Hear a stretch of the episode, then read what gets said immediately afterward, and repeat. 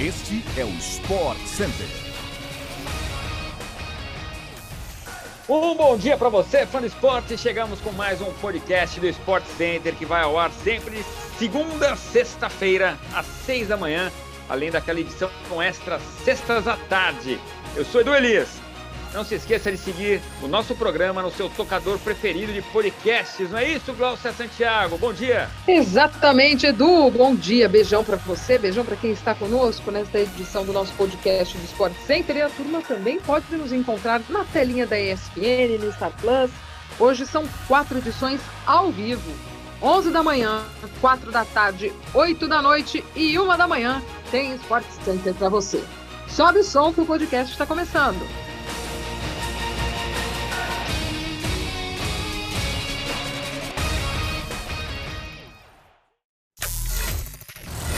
O Atlético Mineiro se prepara para o maior desafio da temporada até o momento.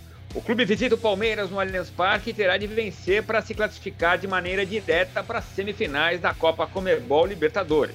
Recém-chegado, o treinador Cuca levou o elenco completo do Galo para São Paulo e manteve o mistério pela escalação inicial. Até jogadores como Pavon, que não poderão entrar em campo, estão com a comissão. Não houve divulgação de lista de relacionados. Longe do líder do Campeonato Brasileiro, o próprio Palmeiras, o jogo vale o ano para o Atlético, já eliminado da Copa do Brasil. Pelo lado do Galo, a dúvida é se o lateral Guilherme Arana terá condições físicas de jogar. O lateral ficou famoso em sua passagem pelo Corinthians por ser o carrasco do Palmeiras. Já marcou duas vezes no Allianz Parque. Do lado do Palmeiras, a expectativa é de força total. O técnico Abel não tem desfalques para o jogo e conta com o retorno certo do maior artilheiro do time história da Libertadores. O atacante Rony volta a ficar à disposição do treinador. Uma nova igualdade cá leva o jogo para os pênaltis. Nesse caso, a torcida do Palmeiras tem um receio com o ídolo Everton. Nas redes sociais, o goleiro tem sido criticado por não defender um penal há mais de três anos com a bola rolando. Em disputas de pênalti, no entanto, o retrospecto de cobranças defendidas é superior até o de São Marcos. O Everton tem 19% de batidas defendidas contra 18,6% do ex-goleiro campeão do mundo. Um fã de esporte pode acompanhar toda a programação de pré e pós-jogo deste grande confronto na tela da ESPN Star Plus, além da transmissão desta grande partida que começa às 9h15 da noite.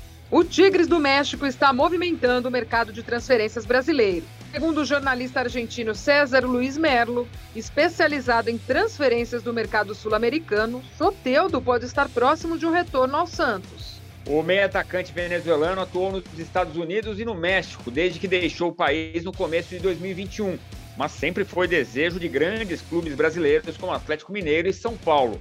Aos 25 anos, Soteudo estaria se aproximando de um acordo junto ao Santos. Os detalhes da negociação não foram revelados. Segundo o jornalista argentino, Soteudo quer retornar ao Brasil e por isso o Tigres do México está aceitando conversar com possíveis interessados. Apesar de ter chegado ao México em janeiro deste ano, o acordo entre o atacante venezuelano e a diretoria do Tigres pode fazer com que ele fique livre no mercado. O clube mexicano também está de olho em mais um nome estrangeiro, no caso o brasileiro Samir. Samir foi revelado pelo Flamengo e joga na Europa desde 2015. Aos 27 anos, o zagueiro defendeu a Udinese por cinco temporadas e se transferiu ao Watford em 2021. O interesse do Tigres é contar com Amir já nesta janela de transferências. O atleta ficou de fora da estreia do Watford na Championship e não faz parte dos planos da equipe para a temporada. O fã do futebol inglês acompanha as emoções da Copa da Liga Inglesa às 13h45, transmissão do duelo entre Sheffield Wednesday e Sunderland. Tudo isso na tela da ESPN pelo Star Plus. Depois da grande atuação de Vitor Roque contra o Atlético Mineiro no Mineirão, o técnico Filipão tem uma cabeça das boas para escalar o Atlético Paranaense contra o Estudiantes pelas quartas de final da Comebol Libertadores. Vitor Roque se destacou no Mineirão ao marcar dois gols e comandar a virada do Furacão contra o Galo. O atacante tem só 7 anos e pulou etapas para estar já num elenco profissional. Roque brilhou cedo no Cruzeiro e foi a contratação mais cara da história do Atlético Paranaense, ainda em 2022. Felipão faz questão de pedir calma aos ânimos da torcida, já que ao queimar etapas, o jovem tem que passar por certas correções nos treinamentos antes de ter mais espaço entre os titulares. A boa fase faz com que os torcedores peçam a titularidade do garoto na vaga do atacante Pablo. Ambos devem ter chance de atuar na Argentina em duelo importantíssimo para a temporada do Furacão. Por outro lado, o noticiário da semana destacou que Dedé não será um desses que poderão atuar na Argentina. O zagueiro foi uma aposta da diretoria para a temporada. Depois de disputar o Campeonato Paulista pela Ponte Preta, chegou ao clube com um contrato de produtividade e a ideia de voltar a disputar jogos no alto nível brasileiro. Dedé acabou disputando apenas um jogo nessa passagem e, aos 34 anos, rescindiu o contrato em comum acordo com a diretoria e desperta interesse de outras equipes pelo Brasil. O elenco do Atlético viajou nesta terça-feira para a Argentina, onde enfrenta o Estudiantes em La Plata. O Fã de Esporte acompanha esse jogão pelas quartas de final da Copa Comebol Libertadores na quinta-feira, na tela da ESPN pelo Star Plus, às nove e meia da noite.